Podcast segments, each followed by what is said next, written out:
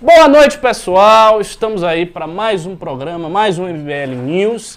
E agora vocês vão ter, não sei se o prazer ou desprazer, de me ter como host. O Renan saiu, nos abandonou nesta noite de hoje, infelizmente, não sei exatamente o que, é que ele foi fazer, mas hoje o host sou eu. E começando aqui nesse programa, espero que a coisa seja auspiciosa, então já vou fazer uma, uma espécie de oferenda ao nosso santo, o ícone do MBL, que é o Alexander Mônaco. Vou fazer uma oferenda para ele para que vocês, meus caros pimbeiros, pimbem nesse programa, pelo amor de Deus, e mantenham o funcionamento do MBL, assim como o meu emprego, porque se não tiver pimba nenhum, eu acho que eu vou ter sérios problemas aqui. Então vou fazer uma oferenda, como se faz lá na Bahia para os orixás, sabe, né? Que você faz uma oferenda para o orixá. Botar aqui um dinheiro, fazer uma oferenda e recomendar que o espírito de Alessander Mônaco ilumine os senhores, por favor. Bom, as nossas pautas aqui são quatro pautas que a gente tem e a gente vai discutir essas pautas com essa bancada especialíssima formada pelo Fábio Rapp e Alan Egami. Boa Primeira noite. pauta é um assunto assim que raramente a gente comenta, é sobre o presidente Bolsonaro. Bolsonaro diz que está descartada a possibilidade de desmembrar o ministério comandado por Moro. O presidente Jair Bolsonaro afirmou nesta sexta-feira, 24, que está descartada a possibilidade de desmembrar o Ministério da Justiça comandado por Sérgio Moro. Na quinta-feira, Bolsonaro havia dito que o governo estava estudando recriar a pasta de segurança pública que atualmente está sob o comando de Moro. Com a mudança, Moro ficaria na Justiça e outro ministro comandaria a área da segurança. Bolsonaro chegou a afirmar que era lógico que o ministro não estava gostando do debate. É claro, né? Nesta sexta-feira, ao chegar em Nova Delhi, na Índia, para uma viagem oficial, o presidente voltou ao tema. Desta vez, disse que a chance de recriar a pasta da segurança pública é zero. O Brasil está indo muito bem na segurança pública, os números demonstram que estamos no caminho certo. É minha máxima, né? Em time que está ganhando, não se mexe, afirmou. Em seguida, ele foi questionado por jornalistas se a mudança estava descartada. Lógico que está descartado. Nem precisa responder, declarou o presidente. A chance no momento é zero. Tá bom ou não? Tá bom, né? Não sei amanhã. Na política, tudo muda, mas não há essa intenção de dividir o Ministério da Justiça. Não há essa intenção, completou Bolsonaro. Então, Bolsonaro deu a resposta que as pessoas estavam esperando. Ele se sentiu pressionado, né, é o que parece, pelas redes sociais, por toda a repercussão. E uma coisa rara que aconteceu aí, que eu, que eu observei. Nenhum formador de opinião do bolsonarismo foi favorável à ideia de desmembrar o ministério. Então houve uma espécie de unanimidade até na ala dele, até no campo dele, em não desmembrar o ministério. E essa unanimidade faz sentido, porque ah, se a gente for observar, de todos os setores do governo, o setor que tem dado mais certo, mais resultado, até mais do que o do Paulo Guedes, é o setor da segurança. E eu falo do setor da segurança, sobretudo na segurança básica, não tanto no combate à corrupção, mas na segurança mesmo. Se a gente observar as estatísticas dos, dos homicídios, do crime, só tem diminuído.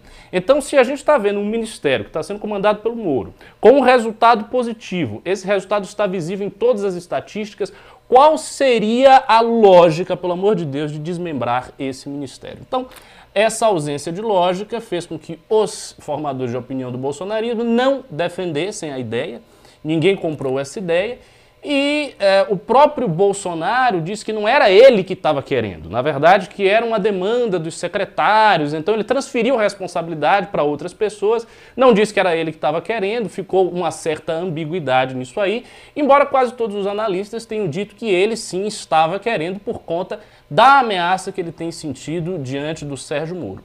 Uma ameaça, a meu ver, muito vazia, porque se a gente vê a entrevista do Sérgio Moro no Roda Viva, é uma entrevista de alguém que está completamente alinhado com o governo. Ele em momento nenhum tensionou nada com o Bolsonaro, ao contrário. Todas as perguntas polêmicas que apareceram ali, ele pegou a polêmica, esfriou a polêmica, deu uma resposta evasiva. Em momento nenhum ele destoou do governo. Ainda assim, parece que Bolsonaro teme porque Moro tem uma certa força eleitoral que a gente já está observando. Então, vou passar a bola para o Alan. O que, que vocês acham disso? Bom, o assunto começou ontem à noite, né? Com essa suspeita inicialmente dessa modificação e as informações começaram a chegar, é, principalmente em razão da reunião em que o presidente se reúne com os secretários de segurança pública dos estados. Né? É, ele pode tentar, de alguma forma, querer se isentar da responsabilidade, como ele tem feito a todo momento, nunca é culpa dele, nunca foi uma decisão dele, exceto quando tem um acolhimento perante o público. Mas ele cometeu uma gafe, um erro que entrega as intenções e o, qual era o movimento. Porque se é uma reunião marcada entre o presidente e o secretário de Segurança Pública, por que o ministro da Justiça, que hoje é o comandante dessa área, não participa? Ele não foi convidado. Quer uhum. dizer, é, existe sim, um, não, não é possível dizer que um complô do presidente porque ele é o presidente. É engraçado que ele consegue se colocar numa posição inferior ao do próprio Moro. Né? É, ele altera toda a lógica do, do, negócio, ele não consegue se colocar como comandante. Ele é o cara que está articulando dentro do próprio governo para garantir um espaço, um poder ou o tamanho dele para uma eventual eleição. Agora, teve uma coisa que eu vi no news, uh, no news de ontem, que me deu até vontade de, de entrar e comentar, que eu estava assistindo ali do lado, que foi o seguinte, o, o, Renan tentou fazer uma defesa da posição do uhum. Bolsonaro, o que é louvável, tentar defender o cara, porque todo mundo está atacando, então ver qual seria assim, o ponto de vista do Bolsonaro diante disso, é, se o Bolsonaro teria alguma razão dentro da ética da responsabilidade que ele tirou da, da, da manga, em temer o Moro, em estar tá dando esses passos que ele está dando. O grande problema, acho que o maior problema que, que corta a perna do Bolsonaro nisso aí é o seguinte: é a postura muito neutra do Moro. Então, assim, em momento nenhum, em momento nenhum, o Moro se opôs ao presidente em nada, com exceção do juiz de garantia, que é algo da área dele. Então, assim, é um caso muito particular. Nesse sentido, ele está muito mais alinhado do que o próprio Mourão. Se a gente for observar o Mourão no início do governo, Mourão deu várias declarações que eram frontalmente contrárias ao pensamento do Bolsonaro, inclusive ao programa eleitoral do Bolsonaro. Então, Mourão chegou lá e defendeu uh, o, o, direito do aborto, ele deu algumas declarações, ele fez muitas entrevistas, é, é, meio que se colocando como um cara mais moderado, um cara mais de centro, e isso pegou mal. E os bolsomínios, que na época tinham mais força, começaram a fritar o Mourão. Não dá para fazer a mesma coisa com o Moro, porque o Moro não faz nada disso. Então, o único momento em que ele divergiu foi em relação à questão do juiz de garantias, simplesmente porque é algo que está dentro do trabalho dele, dentro da pasta dele. E essa postura me levou a dizer que o Moro é uma espécie de mestre de Aikido. Tipo, ele pega a força do adversário e reverte a força contra ele. Então ele se mantém uma postura de neutralidade, uma postura tranquila, né? não, não entra em divergência nenhuma, até parece para muitos analistas submisso ao Bolsonaro, porque essa, essa foi uma crítica que a gente viu recorrente na isentosfera, mas ao fazer isso, ele também está sinalizando, pelo menos é, é, assim, para todos os efeitos, que ele não tem interesse em confrontar o presidente, que ele não tem interesse em tomar a vaga ou ser o candidato, ainda que ele possa ter ou não ter, a gente não sabe o que, que se passa na cabeça dele. E isso é estratégia. O que, que você acha dessa estratégia do ministro Sérgio Moro? A pergunta é quem será que está jogando xadrez 3D agora, né? Só está jogando 4D, 5D? É, é, 5D agora. Talvez seja o Moro que esteja jogando esse xadrez. Agora tem uma coisa que me chama atenção nessa notícia em específico, é o seguinte. É, em dado momento, o presidente Jair Bolsonaro disse que ele não aventou essa possibilidade e tal. Bom, mas ninguém recua de algo que não tenha, pelo menos, avançado um pouco. Veja, em outros momentos da história, se um presidente da República faz uma reunião com secretários de segurança, de segurança pública de estados sem a presença do titular da pasta, qualquer um de nós e da imprensa diria: Tá, esse cara foi fritou, fritou é. acabou. Ato seguinte é demissão. Eu acho que ia acontecer a divisão. Eu até fiz um, um breve comentário sobre essa divisão, se ela, em termos técnicos, por exemplo, a pasta, ela é uma super pasta? É.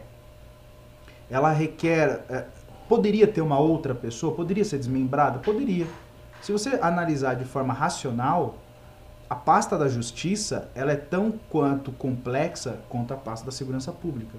Então você ter dois ministros não é de todo absurdo. Sim, Dá pra você falar, é. nossa, que absurdo. Sim, claro. Não é absurdo. E naturalmente deixar o, o, o Moro tanto em uma quanto em outra seria ótimo, porque ele é bom na, na pasta da, da, da justiça quanto da segurança pública. O problema é quem estava sendo aventado para entrar no lugar dele na pasta da segurança. Era um cara que tem declarações muito fortes contra a Lava Jato, tem declarações contra a, a própria postura do Moro. Acho que o Moro é um cara muito. É, eu vou usar aqui uma gíria, pasmaceiro, né? Um cara muito é, é, que é, tem que pegar em armas. Então, assim, já tinha ali um conflito e de duas pastas que deveriam, se fosse desmembrado, andar em, em é, uma certa, de certa medida, andar ali em, é, é, em acordo. Então você teria já um problema se fosse o Fraga, né, que poderia entrar, se ele assumisse, já teria um problema ali institucional, porque ele era frontalmente contrário às políticas do Moro, que é, se a gente parar para pensar aqui, dentro da segurança, não estou falando da justiça, se eu fizer um corte lá dentro, as medidas do Sérgio Moro são as medidas que estão dando mais resultado nos últimos anos. Por exemplo, separar os líderes da, da, das facções criminosas, auxiliar na, nas inteligências com os, as polícias estaduais e municipais. Então, a, a, estratégia do Moro de, de inteligência e não de confronto armado, como é a ideia do Fraga, não estou dizendo que confronto armado não deva ter, mas ela tem que ser a última raça, a última coisa. Não pode ser a primeira. É, lembrando que o Fraga, inclusive, fez uma declaração que eu achei muito deselegante, porque ele disse que o Moro não tinha conhecimento técnico da área de segurança e tal. E como é que você diz que um sujeito não tem o conhecimento técnico e as estatísticas todas estão melhorando? É Porque é uma questão de número. É como diz o Ciro, é, é uma questão de número. Tem um número. O número está melhorando. Se isso foi causado também pela gestão do Temer, se foi uma continuidade, não importa. O que importa é que o número está melhorando. Então, se você está vendo isso acontecer, não cabe qualquer crítica à insuficiência de conhecimentos técnicos do Sérgio Moro. De é... fato, ele não é um especialista nisso aí. O, o Sérgio Moro sempre é, estudou e focou a questão dos crimes do colarinho branco, da questão da corrupção, mas não significa que ele não tenha subsídios para fazer um bom não, trabalho na área é, de segurança é, pública. E, e, temos que lembrar que a vara em que ele atuava não, não só julgava casos de crime de colarinho branco. Sim, é, é verdade. Ele condenou sim, o Beiramar. É, então assim, ele era um cara que conhecia o crime organizado como um todo, não era um cara alienado, só cuidava de uma coisa, até porque a vara, assim, para quem não é do direito, não cuida só de um assunto, né? Uhum. Agora, uma outra coisa, assim, é, é o, eu, eu percebi, o que me deu, nesse episódio, que o presidente, ele de fato, ele precisa sim ser criticado, e pro bem dele. Porque ficou aqui evidente que quando ele embarca no avião para a Índia, os que, quem estava ali assessorando ou ali cantando no ouvido dele não era uma boa influência. A partir dali, as redes sociais começaram a dar uma resposta e provavelmente ele, ele deve ter recebido uma série de ligações no avião. Né? E aí ele foi caindo na realidade. Falou, cara, se eu tirar o muro agora, não vai ser um tiro no pé, eu vou tirar as minhas duas pernas. Porque o Moro hoje ele dá sustentação de forma simbólica para o combate à corrupção e para uma das principais bandeiras, que é essa bandeira da, a, a, bandeira da probidade, a bandeira da, da moralidade, é o Moro que representa. Então tirar o Moro, enfim. É, lembrando que essa bandeira já teve, assim, já teve um ataque nessa bandeira. Qual foi o ataque? Foi a PGR com o Aras. Quer dizer, o enfraquecimento da Lava Jato, que todo mundo viu acontecer, né? Isso aí já enfraquece o Bolsonaro nesse sentido. Que não é pauta Se de ele hoje, mas o PGR já trocou, colocou hoje um novo, uh, uma, uma nova, né? Uma nova chefe. Sim, pois é. E, e, acrescentou mais dois, mais dois. Exato. Então assim, se, se ele ainda retira o Moro, é com o escândalo do Flávio, com todos esses elementos que a gente está vendo, aí enfraquece o governo de vez. E é aquilo que você, você fala eventualmente. O, o, o, Bolsonaro ele foi eleito, mas ele foi eleito com dois ministros que, de alguma maneira, acabaram sendo eleitos com ele também, que é o Sérgio Moro e o Paulo Guedes. Estes dois ele não pode simplesmente tirar. São sustentáculos do governo. À medida em que ele tensiona a relação com um destes dois, ele fica sempre em uma situação delicada. Em termos de potencial eleitoral futuro, o Moro tem muito mais do que o Guedes, mas o Guedes também tem. Né? Se a gente for ver o crescimento que está sendo prometido, porque há uma expectativa de crescimento do Brasil que hoje é de 2,4%. Se essa expectativa bater, e a segunda pauta é sobre isso, porque é sobre a criação de empregos que aconteceu agora, 644 mil empregos, se não me engano. Então, se esse crescimento acontecer, se depois o Brasil crescer 3, 4%, aí você tem claramente uma saída da crise econômica em que Dilma Rousseff deixou o país. E com a saída da crise econômica, você tem um fortalecimento imediato do, do, do, uh, do ministro Guedes. E fortalece ele eleitoralmente também. Ou seja, Bolsonaro pode estar vendo pelos próximos anos, pelos próximos três anos de governo, duas opções eleitorais surgindo perto dele, o Sérgio Moro e o Paulo Guedes. E, e, e o poder, assim, o poder é, é um mosquito, né?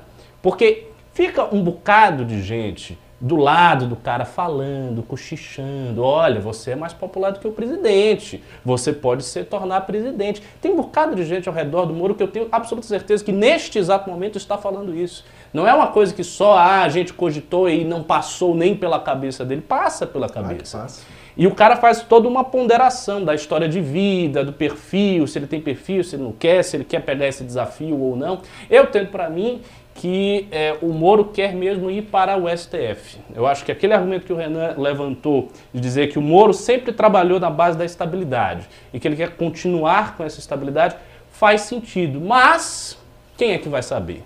Esse é o ponto. Quem é que vai saber? A gente não sabe. Mas um detalhe, assim, um ponto de vista por intuição, mais do que por alguma informação, é, essa movimentação ela soou muito estranha.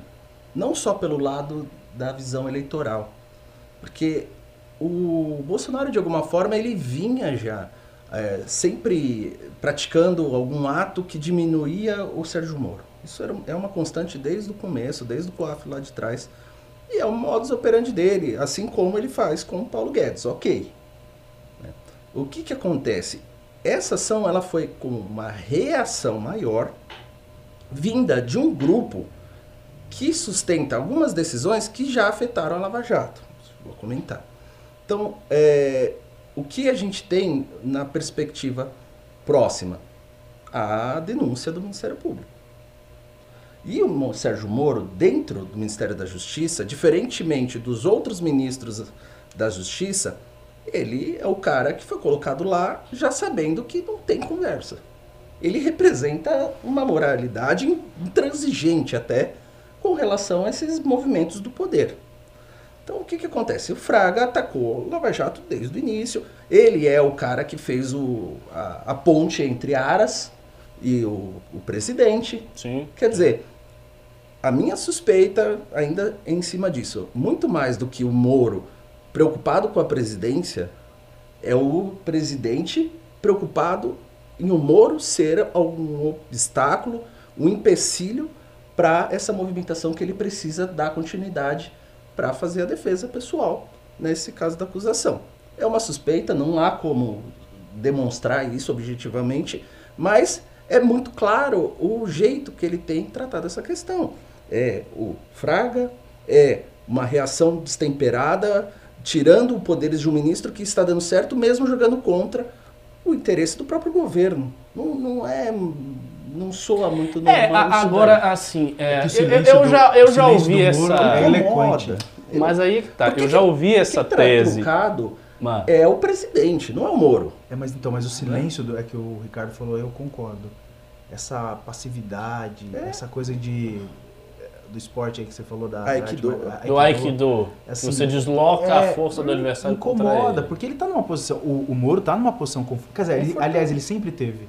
Eu acho que ele não está numa posição tão confortável não? assim. Não, não acho. Porque com, com a questão do, do Flávio Bolsonaro e do enfraquecimento da Lava Jato, se começa a questionar essa intransigência toda. Não, Porque não, assim, se ele fosse tão intransigente, talvez ele fizesse alguma declaração pública, coisa que ele nunca fez. Não, tô falando em termos políticos, por exemplo. Ah, por exemplo, assim, ó. Sim, se der tudo certo, eu vou pro STF, se der tudo errado, eu sou presidente. Se. Não, isso aí considerando que a direita esteja forte o suficiente para colocar um presidente na eleição. O que assim não é garantido. É que eu acho que assim, ó, ele tem... Se o enfraquecimento do Bolsonaro for muito agudo, talvez a gente não encontre mais as condições históricas para fazer isso. Pode ser. É, tá, concordo, concordo. Né? Se, se for vertiginosa a, a, decepção, eu concordo. Mas ele está numa posição que ele, é, o Bolsonaro acaba tendo que criar esses monstros ali para tentar tirar um pouco do prestígio do, do Moro, pra, porque a figura dele toma um protagonismo sem ele falar nada. Sim, Por exemplo, sim, é, sim. a- o Roda Viva, se você analisar de uma forma bem crítica, ele não fala quase Fala nada. Ele fala, ele, ele fica ali numa zona comum tal, mas ele mesmo assim ele deu um show. Uhum, Porque a gente viu um pouco mais do Moro, porque não é a primeira vez que ele participa do Roda Viva. Ele fala um pouco mais, você vê que ele já fala com áreas políticos. E antagoniza com aquele É. ar agressivo né, Ele já começa a Bolsonaro, brincar, né? Ele já começa a ser um cara mais, mais político, né? Eu queria ver isso, eu acho isso até bom. uhum. né? Não, não dá mais pra ser juiz ali dentro. É, até porque o Ele cargo ministerial é um cargo político. É. Ele não é mais juiz. Mas enfim, vamos seguir a pauta, só que antes disso, vou colocar as coisas aqui para o leilão. Nós temos esta camisa aqui, que está 100 reais no leilão. Teve um pimbazinho só do André Museu, pimbem mais, a camisa é bonita. Vamos questionar tudo, frase do Arthur Duval e nosso futuro prefeito, né? Camisa 100 reais para o leilão. Como tem pouco pimba, aproveitem, vocês podem levar a camisa talvez com mais facilidade. E 100 reais para o leilão do livro do MBL, como um grupo de desajustados derrubou a presidente, MBL a origem. Eu confesso que eu prefiro até o subtítulo, MBL a origem, eu acho o título muito longo. E como é MBL a origem, a gente vai ver outros livros serem lançados do MBL em breve, para contar de todo esse período depois do impeachment, porque são fases diferentes, né? O movimento vai passando, ele vai se renovando, ele vai passando por fases diferentes. Então você teve aquela fase do impeachment de 2015, 2016, movimento de rua, manifestação de milhões de pessoas, direita relativamente unida, já tinha as tretas, a confusão, mas estava ainda mais redondinha e tal. Isto foi uma fase. Essa fase do bolsonarismo é uma coisa completamente diferente. É uma fase em que a direita começou a cindir, a se dividir. Uma coisa que tinha mais ou menos uma unidade foi cada um para um canto. E hoje, claramente, a gente vê é, surgindo uma direita independente, da qual o MBL faz parte. E o grande lance aí é, essa direita independente, ela vai se tornar mais forte do que o bolsonarismo nos próximos anos, ou ela vai continuar sendo caudatária do bolsonarismo? O que, que vocês acham disso? Eu, vejo como um momento trágico, um momento Trágico? Você, Terrível. você tá muito pessimista. pessimista, sim. Bote Assim, uma luz aí de Ah, otimismo. ah, não, aquele, aquele espaço que a- abriu por conta do antipetismo, né, para a direita, é, deu assim a possibilidade das pessoas se declararem como de direita. E esse governo em tão pouco tempo, as declarações que têm sido dadas, um alvim da vida, ele está conseguindo colocar a direita envergonhada. Ele- o cara se declarar hoje direita, ele está sendo acusado de ser nazista, de novo. A gente está retrocedendo. Assim, again, né? É. Pô, então retrocedemos, né? A imagem que está ficando é de uma direita truculenta, uma direita é, burra, né? Que segue o, o, o gado em geral. Então eu não vejo uma boa perspectiva, não. Até porque a boas, as boas ideias da direita, ela tem um pouco mais de so- sofisticação, que demanda um pouco mais de conhecimento, que a maioria das pessoas não estão dispostas a conhecer. Então é, eu acho que é difícil esse crescimento. Eu gosto do clima tenso. Eu, eu, eu acho que nesse. Você acha que a tensão é a oportunidade? É a oportunidade. É, é, porque nós que somos um pouco mais velhos, eu nem sei se você é tão mais velho, mas eu já tô. É. Mas eu acho que a gente tá na mesma idade. Eu senão tenho você- cara de se- velho, todo é, mundo diz que eu rodou sou velho. um tempo aí. Mas eu sou mais novo que o Renan, sou mais novo que o Pedro. Então você é mais novo, você- não você é mais parece, novo mas eu, né? espiritualmente eu Mas sou, lá, sou da, mais lá tem dar um desconto É. de 5 anos. É, dá um né? desconto com isso. é. Os caras. bem pesado. É verdade, É gato, é gato. É, então, é, eu acho assim, nesse clima tenso, é, porque se a gente voltar no tempo, teve um período no, no governo do Lula, em especial, que havia ali um, uma- um certo marasmo de discussão, e eu estava dentro da universidade lecionando nessa época, então você já tinha, assim, basicamente ali o que falar, como falar, você vinha com o ensino pronto, enlatado. Você não tinha uma margem para discussão porque ninguém estava aberto à discussão, ninguém queria discutir mais do que aquilo ali. Então era um clima ruim para ensinar, porque você até ficava meio desmotivado. Hoje, tirando os excessos, naturalmente, digo aí violência física, você vai hoje para uma sala de aula, o cara tá mais preparado, ou pelo menos quer estar mais preparado, ele tá atento, até, pô, eu, eu dei há muitos anos aula de filosofia do direito, você é um professor de, fil- eh, de filosofia. Cara, quem se interessava por filosofia? Não, não, ninguém. Você chegava e falava filosofia do direito, o cara lá, sou professor de direito, o cara falava assim, putz, professor, dá pra contar o que passou no Big Brother? Então, assim, você não tava... se interessava e assim, as pessoas tinham uma concepção engraçada. Eu, eu tenho uma história da época do IFBA, que as pessoas não sabiam quem era. Aí eu cheguei lá para dar minha primeira aula, aí cheguei, comecei a falar como era a metodologia, não sei o que, explicar e tal. E aí os alunos acostumados aos outros professores, aí teve um gaiato que disse, ah, eu já sei, é só falar bem de Cuba. Eu falo bem de Cuba, eu passo na matéria do senhor. Olha. Aí eu, eu olhei eu disse, você acha que eu sou de esquerda? Ele, claro, você é professor de filosofia. Eu disse, não, você se engana, eu não sou de esquerda, eu sou de direita e sou do movimento que fez, que era na época das manifestações, que fez manifestações contra a Dilma. Aí ele olhou assim, tipo, ele não entendeu nada, tipo, foi um absurdo na mente dele. Então tá, tá havendo uma mudança mesmo. É, e, e eu, eu passei isso na sala de aula também, porque é, foi muito engraçado. Quando o MBL começou os movimentos e aquela coisa ficou mais forte, tal, eu me lembro que eu cheguei na sala de aula e foi muito curioso, porque é, nas propedêuticas eu dava aula de filosofia do direito. E nas matérias específicas, direito do trabalho. Do, do, do trabalho, o que, que eu era? Comunista. Você É. pode ser comunista. De fato. né? Comunista. E, É. e foi muito engraçado que eu cheguei e eu me recordo que esses movimentos, aí culpa do MBL, aliás, é, é, aqui já fica aqui a minha indignação ao MBL. Nessa ocasião, aquela galera, todo mundo de verde e amarelo, eu me lembro que era uma aula de. Era uma quarta-feira, ia ter uma, uma manifestação no final de semana, a galera toda empolgada. E aí o cara chegou pra mim e disse assim: professor, você é de direita ou de esquerda? Mas se na lata. E eu, eu, me, eu parei naquele momento, já, sei lá, faz uns 7, 8 anos estava lecionando, eu olhei e pensei, cara, eu nunca fui perguntado se eu era de esquerda ou de direita.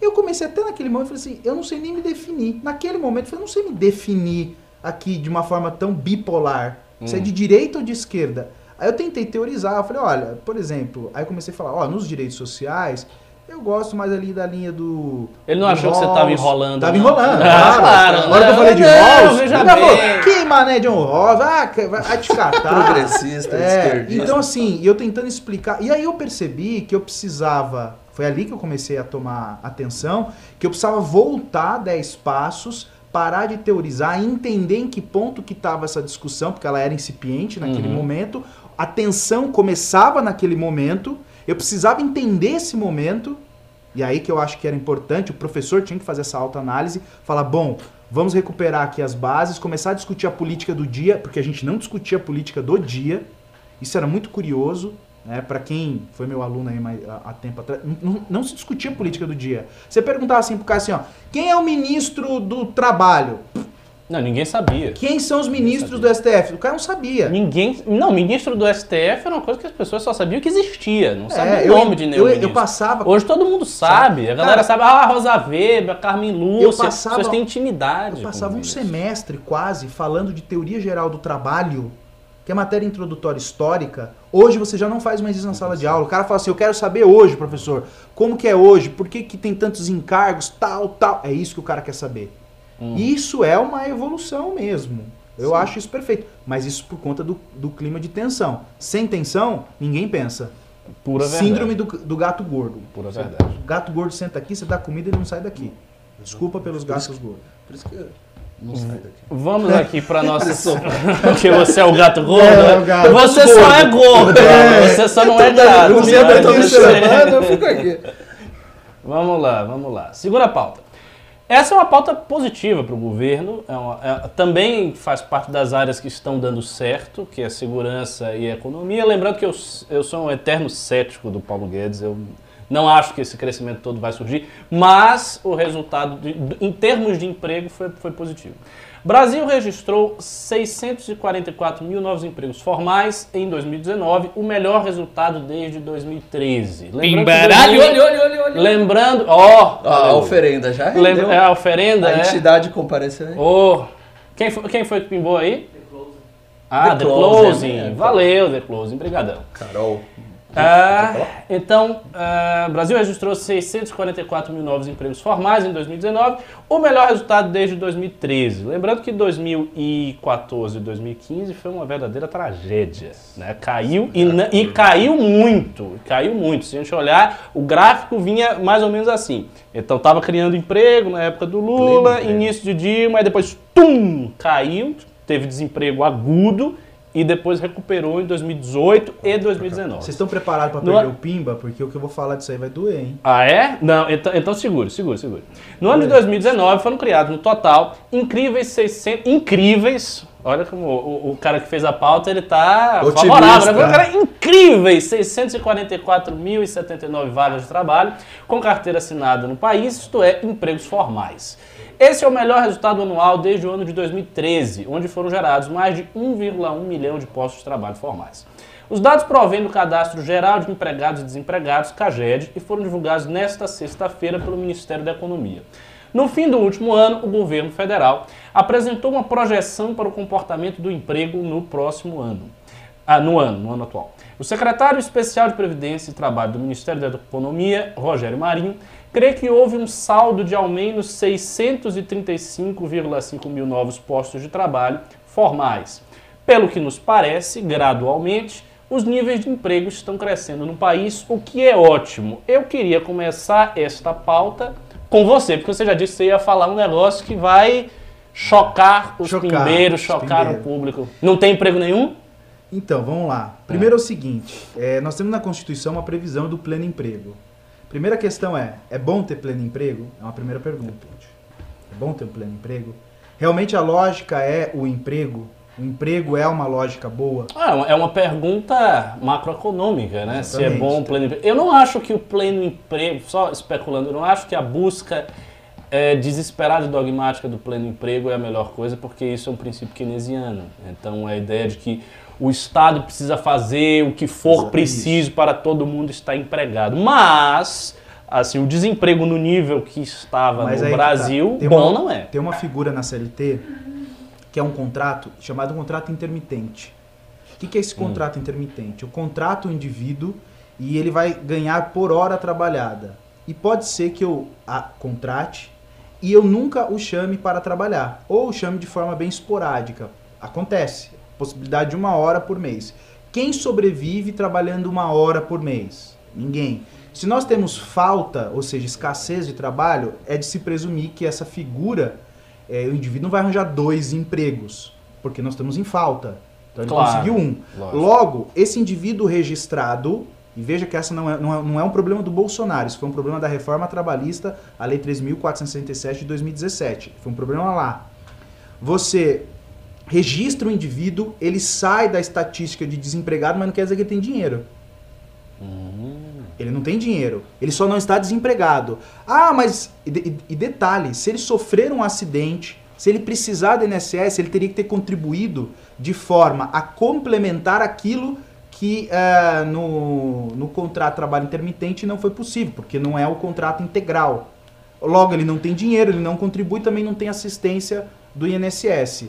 Esse cara, além de não ter dinheiro, não tem essa cobertura estatal. Que eu não concordo, mas é o jogo que nós temos hoje. A tutela do Estado caso ele se acidente. Então, Percebe o problema? Para ficar claro pro, pro, pro público, você está dizendo Pode que ser um esta falso. estatística não corresponde às pessoas efetivamente trabalhando e ganhando Não, um são- dinheiro. são porque duas- eles podem estar contratados. É um antagon... é, uma, é, um, é, uma, é uma contradição em si. Olha só, é possível que esses números fossem um pouco mais baixos e ainda assim a economia girasse, porque você tem uma galera que, por exemplo, contrata autônomo, que ele não conta como registro, que está previsto também na CLT. Uhum, uhum. E você pode ter um aumento no emprego e não necessariamente isso está girando, está fazendo a economia girar. Isso pode ser uma falsa impressão, porque você tem esses contratos, que esses contratos eles não geram necessariamente uma renda. Eles só tiram o indivíduo da, forma, da informalidade. Essa foi uma ideia na reforma trabalhista, foi uma tática.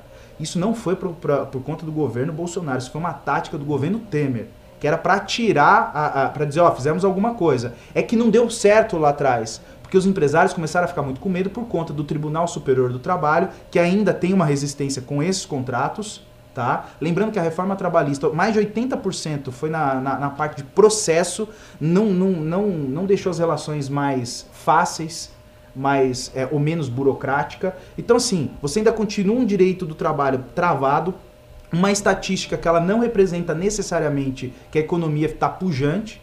Não, a, a economia não está pujante. Ent- e Sim, mas as pessoas podem olhar, ah, teve mais 600 e tantos Ah, mil empregos. entendi. E temos que lembrar uma outra coisa. No meio dessa história, nós temos os empregos que são temporários, que é resquício dos, dos meses de novembro, de outubro, novembro e dezembro, que eles podem acabar agora. São os contratos temporários. Todos esses contratos, eles são registrados na CLT e entram para a estatística. Sabe qual que é a estatística verdadeira de desemprego ou não? Qual? É a que vem no meio do ano. Porque é essa que você vai saber se a, a economia girou ou não. Por quê? Já acabou os contratos temporários, que são no máximo de 90 dias, né, podendo não ser prorrogados, mas em regra 90 dias. Os intermitentes, dependendo aí de um ano, se o cara não for acionado, eles são declarados nulos e aí o contrato está extinto. Então, a partir do meio do ano, a gente consegue entender se essa, esse aumento de emprego necessariamente implica dizer uma economia pujante. Eu sei que pode ser complexo. Explicação brilhante. Não, não, foi, foi um, pouco- um pouco complexo, mas eu, eu en- entendi exatamente o que você está dizendo. Ou seja, a estatística mesmo que vai definir isso aí, a estatística vai sair no meio do ano. No meio do ano. E ainda é- assim com essas ressalvas. Com essas ressalvas, porque você pode. O que eu quero ter aqui é uma, é é uma defesa ao governo, ao Paulo Guedes. Sabe por quê? Mesmo que você não tenha notícia de mais emprego, não quer dizer que a economia esteja ruim. Como também afirmar que tem mais emprego, quer dizer que a economia está, está indo de, de, de vento em polpa. Não quer dizer Em isso. resumo, é é uma estatística meio oca. né? Assim, o Porque go- a figura da relação de emprego, ela foi esvaziada, está sendo esvaziada eh, ao longo do tempo. As pessoas não querem mais ganhar um salário base de piso de categoria ou salário mínimo estadual ou nacional. As pessoas estão vendo nesta economia a possibilidade de se tornar um empreendedor e ganhar dinheiro de forma autônoma. Eu, só assim, eu, eu entendi o que o Fábio colocou é, numa perspectiva da análise desse dado. Deixa, deixa, deixa eu só fazer uma ressalva. Gente, eu tô gaguejando porque eu tomei um, um antibiótico, que eu tô com a costela quebrada. Cara, esse antibiótico tá me deixando lesado, então me perdoem aqui isso daí. Ah, mas você, você tá ótimo? Não é, não Tá percebi. pra eu não tomo, Lesadaço. eu, eu Ah, não tomei tá super antibiótico e tomo lesado há algum tempo, mas vamos lá. Aí é outra É, coisa. é, não, não, é. Aí Não, eu tô assim, tô achando que eu tô que nem Marajá. Não é, que eu tô com a costela quebrada, né? Tô aqui com a costelinha quebrada. A sua leseira é o que já dizia o saudoso Alexandre Celtz. Você estava no MBL já quando ele gravou aquele vídeo? Hum. Era um menino de Goiânia, um magricelinho lá de Goiânia, bolsonarista, que acusou o MBL de ser um bando de maconheiro. Acho que O vídeo é muito bom. O pessoal é leve, leve, leve. Caraca, viu, meu? Não sei de onde ele tirou essas coisas. É, louco. não sei. Não, eu acho mó Mas viagem são, isso se, aí. se sim, eu vou embora. Não, Ah. não, tranquilo, aqui a gente... Eu só uso metanfetamina. Breaking Bad. É. É. Não, tem, não há dinheiro para isso, para É. metanfetaminas. Mas, assim, o, a questão é como analisar esses dados.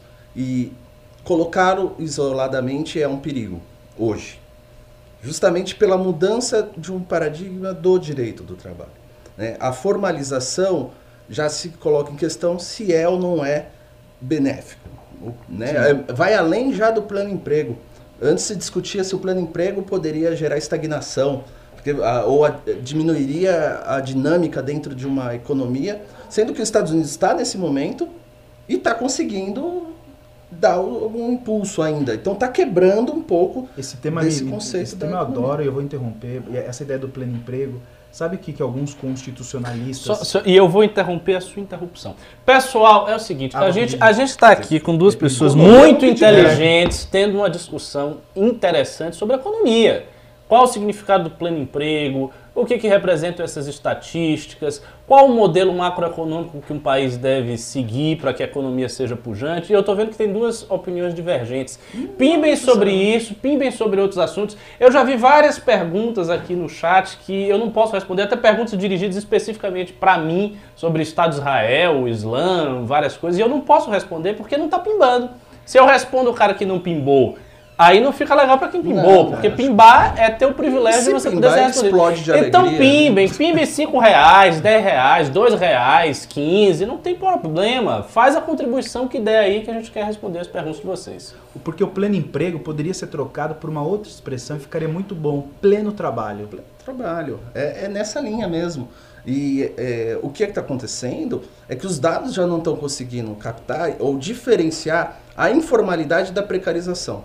Exatamente. Esse é um ponto que eu vejo até Perfeito, perfeito. economistas criticando, ah, porque está tendo uma informalidade maior e está tendo precarização. Não, não sei. Né?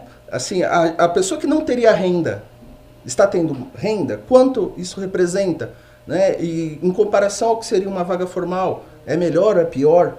Ah, até está vindo uma geração é, que ela opta pela não formalização. Você vê na produção artística, você vê no, na publicidade, você vê no marketing, ninguém tem mais contrato de trabalho. De emprego, na verdade, e ou sem, de trabalho. E sem falar que com essa revolução 4.0, que essa expressão surgiu na Alemanha, é, aliás, nem tão muito correta, talvez uma revolução uh, robótica, tecnológica. tecnológica, etc., ela, ela vai extinguir aí nos próximos 10 anos mais ou menos 35% dos empregos que existem hoje, vão se criar outros 40% e em 30 anos talvez 75% dos empregos que atualmente que, que hoje nós formamos na universidade profissional, uhum. essas profissões eh, elas cairão no ostracismo. É, o, o, Aliás, elas não existirão mais. Isso. O, o Yuval Harari, que, que é um cara que eu, na verdade, eu não li, mas o Ravena gosta muito dele, sempre o cita. Ele diz que a escola hoje é uma coisa completamente medieval, porque nós estamos ensinando as pessoas temas que não interessam e, e, dando a elas profissões que elas não vão ter no futuro. Exatamente. Então, tipo, tá, tá encaixando as pessoas em lugares onde elas não vão ter empregos, não vão conseguir, não vai ter a, a, a, demanda, justamente quando passar isso aí, quando passar essa, essa revolução tecnológica. Agora, o que eu achei interessante do que você falou é o dado de que se vai perder 35%, mas vai se ganhar 40%? Existe, com certeza? Existe pesquisa? É, é não, é, 40% não, em, em quais áreas? Então, são áreas que a gente ainda não, não sabe. É, provavelmente mas elas já, sabe que é 40%? Então, aí que tá, elas já existem, a, a, essas demandas, mas ainda nós não formalizamos em cursos, por exemplo, profissionalizantes. Quer ver um exemplo? Eu até citei, eu acho que é, nos bastidores da semana passada com vocês, sobre aquele óculos VR. Sim, sim, sim. Lembra que eu disse a vocês que tinha um, um, um, programador, ele se valendo dessa tecnologia, ele elaborou uma forma de evitar acidente do trabalho. E, ao invés de você testar o empregado na máquina, você testa ele com VR. Treina. Você treina ele é, ali na, naquela realidade virtual. Ao invés de treinar ele na máquina, você diminui. Bom, essa atividade, qual é o nome? Não sei o nome dessa atividade, mas a demanda já existe.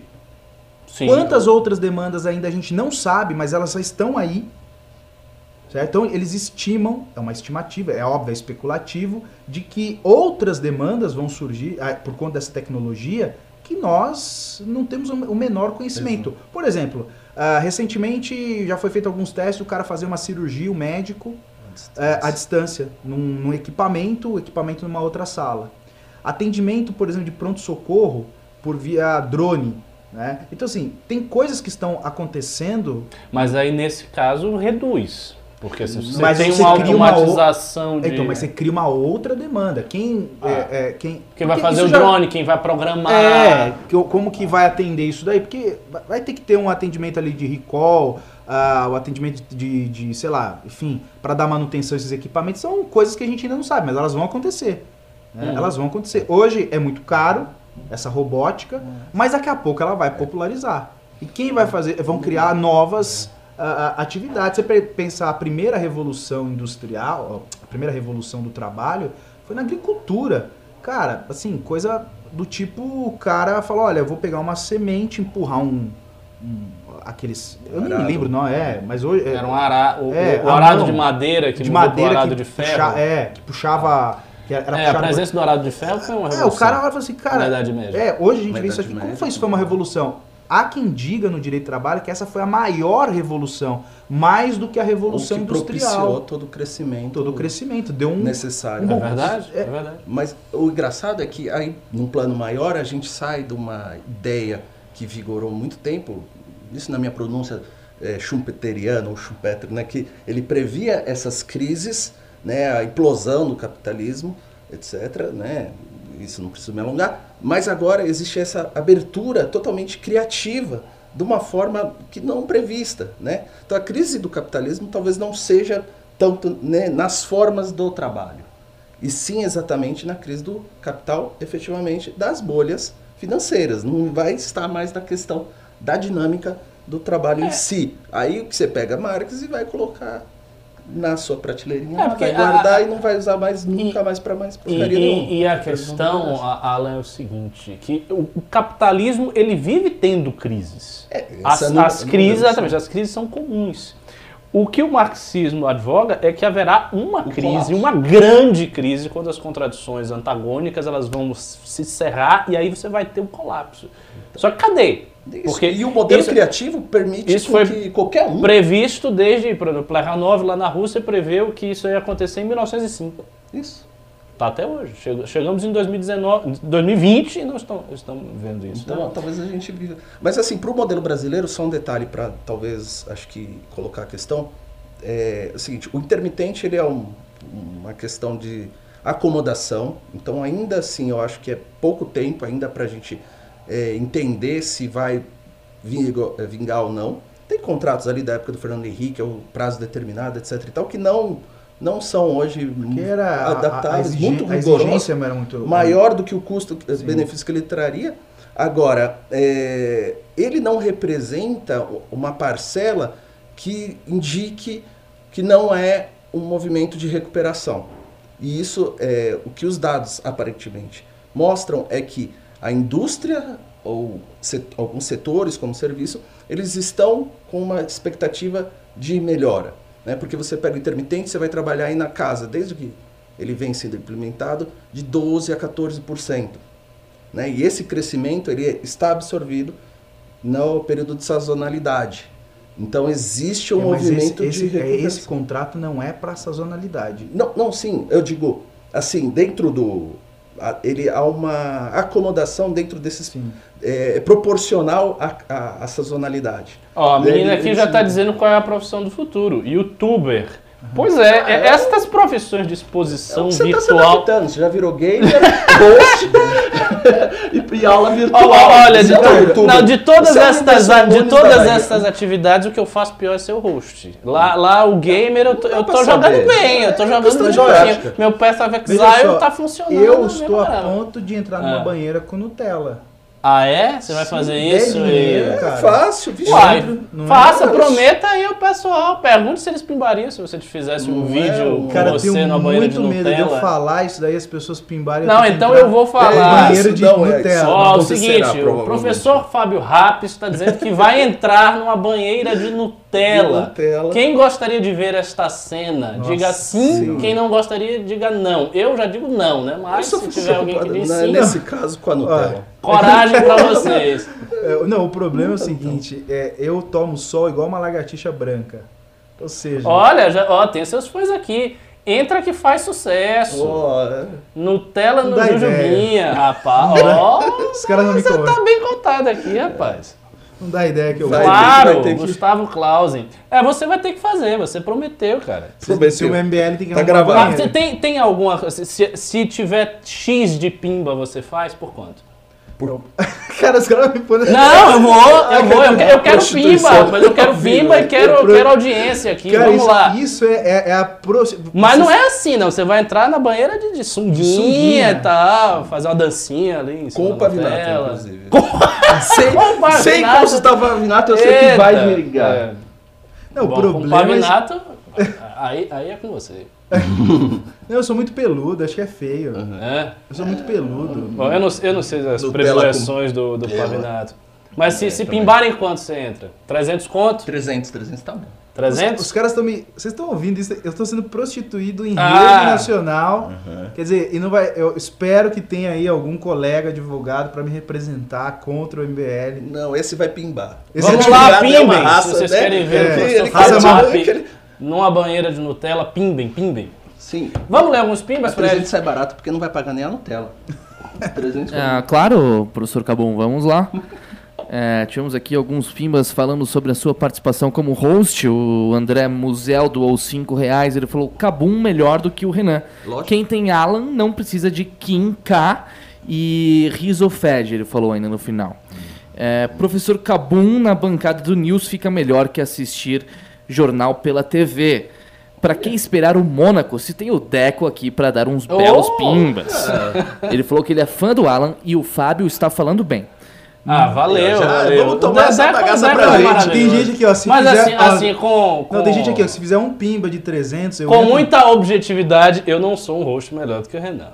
Se- se- se- sejamos razoáveis aí. Não sou, mas tô aqui, primeira vez, estamos se Fazer o esforçando. Renan ficou com o cagaço de na pagar o humildade, Sumiu, entendeu? na é é? tranquilidade Não aqui. pagar, Vamos- Porque vamos hoje eu vim tentando, cobrar o Renan. tentando. Hoje eu vim cobrar o Renan. que é Ele o continua Mas aqui. agradeço muito seu ele, ele continua aqui, ele fala assim: Moro entrou no jogo político e está muito bem em não se queimar. É, depois ele mandou mais 50 reais, ou seja, ele já doou 107 reais. Ele está querendo a camisa. Ele está levando, Sim, por ele enquanto está ele está levando a é. camisa. Lembrando Exato. que mais Quer dizer, quer dizer Quais são os prêmios do teve cara? alguém Fala. que doou mais? Não, né? Não, ele, ele é o mais, por enquanto. Não, então o André está levando esta camisa aqui 193 do Arthur. reais, Vamos questionar tudo. E, o- e o livro é quanto? O livro tá 100 reais no leilão também. Ah, dá pra escolher então. Dá pra escolher, mas ele escolheu a camisa já. É, ele falou que quer a camisa. E 300 reais. Mas, ele ó, já tem um livro, na Ele, verdade. ele vai falar mais aqui, ó. Ele falou Ah. mais. É, toma mais 50 aí pra não sentirem falta do gravatinha borboleta. Que- Aí, ó, ele quer. né? Né? é isso, eu tô sentindo, olha, eu tô sentindo que o Deco tá com uma certa rivalidade. É, na com o verdade, ele- mestre, ele né? falou assim, Ele falou, a gravatinha borboleta. É, então, cadê o Alessandro Mônaco? ele Vai quer deixar? uma- ele o quer grande uma- Alessandro vai deixar ser desafiado em público? Ele quer uma foto 3x4 dele na mesa do News. Ô, Bom, 3x4 a gente pode pensar, mas acho que vai, vai. Acho que não, André. Mas você sempre é muito simpático. Eu, É, eu acho que não, não. não ele ainda falou riso, riso é um merda. E foi isso que ele falou. E É. quero a camisa. Com- Acho que Ok. com mais 190 dá pra pôr um 3x4 dele aqui. Porque ele vai levar o Fábio na banheira. ele- É, Ele vai ter que levar esse aí é mérito. você, mas eu acho que o Deco não gosta, né? Vamos continuar aí. É, o Ah. Jonathan doou mais. Bom, primeiro eu vou ler o segundo maior, que foi o The Closing. Ela doou 100 reais. Ela falou: concordo com o Alan. Se o Doc da Petra ganhar o Oscar, a versão dela vai ganhar força e se tornar verdadeira. Isso é um... Impulsionem o documentário de vocês. É, nós já estamos aí. Não, é um trabalho. Eu acho que você fez algum É, material também, não. se eu falei sobre isso? Um. Não, não me lembro Um de ter falado sobre isso. Ah, sim, sim, sim, fiz o Muito ficheiro. É porque eu faço ficheiro pro MBL, às vezes eu esqueço que sou eu que fiz o É, ficheiro. Como é. não é um trabalho autoral, tipo, é uma coisa que eu fiz pro MBL. Não, isso realmente é um problema sério. Eu acho que o simples fato do documentário dela ter sido indicado, ter chegado onde chegou, já faz com que a narrativa pegue no mundo. Porque, assim, o documentário do MBL é melhor realizado do que o documentário da Petra. E eu não estou falando isso porque eu sou do MBL. Eu teria a maior tranquilidade de dizer que o documentário do MBL é inferior ao da Petra se fosse. Não teria problema nenhum. Quer dizer, olha, a narrativa do MBL tá certo, mas como realização artística deixou a desejar. O da Petra é melhor, é superior, talvez pelas condições que vocês estavam fazendo. Mas não é. É melhor. Qualquer pessoa que veja com parcialidade. Você pega uma pessoa apolítica, ela assiste o documentário da Petra e ela assiste o documentário do MBL e o MBL e o do MBL é melhor, porque a narração é mais ágil, assim, a- a- o trabalho de cores é melhor, a trilha sonora que o da Petra é bom, o do MBL consegue ser melhor. Então assim, é um trabalho mais bem realizado. E se o da Petra foi para indicação do Oscar, não faz sentido. Porque a gente tem um documentário sobre o mesmo assunto que é melhor que não foi. Ah, mais ou Então- menos vai, Ricardo. Na verdade, Hã? Ah, a academia tem alguns certos cuidados em termos de imagem e em termos Não. imagéticos da Petra tá bem com ma- maior qualidade, né? Ah, é? As câmeras Bom, e lentes você mesmo que fez o documentário, você está Não, a dizendo que o gente- da... Não sabe nada do Doc Ó, do a gente, a gente fez o documentário com o que a gente tinha. A gente tinha uma câmera Canon 5D, uma câmera 6D, a gente acabou te- tendo uma Blackmagic depois, mas não são câmeras de cinema, sabe? Sim, a Petra fez entendi. o filme dela com Entendi. câmeras de cinema mesmo, é, dá pra fazer CinemaScope com o filme dela. É, o nosso, na- em termos de qualidade técnica de imagem, ele é inferior, mas realmente a narrativa dela é o que Mas eu é tenho o uma problema. Mas acho que o ponto também é que a academia quis dar a nomeação pra eles em termos, tipo assim, é, pô, vamos aí, tamo, tamo aí juntos na luta contra o Bolsonaro, entendeu? Não, com e não certeza, que Fredão. tenha chances de ganhar. Eu não, não tenho. Não acho que. Você acha que ela não tem nenhuma chance Não, de acho que ganhar? não. Acho que... Zero? Tem documentários lá sobre. Alepo, tem sobre a guerra da Síria, tem umas coisas bem mais interessantes em termos de. de documentais mesmo, até porque o da, o da Petra não é documental, né? É uma- É. Muito, muito Até boa. que tem dois pontos. É que, Ah. assim, eu não sei se o critério.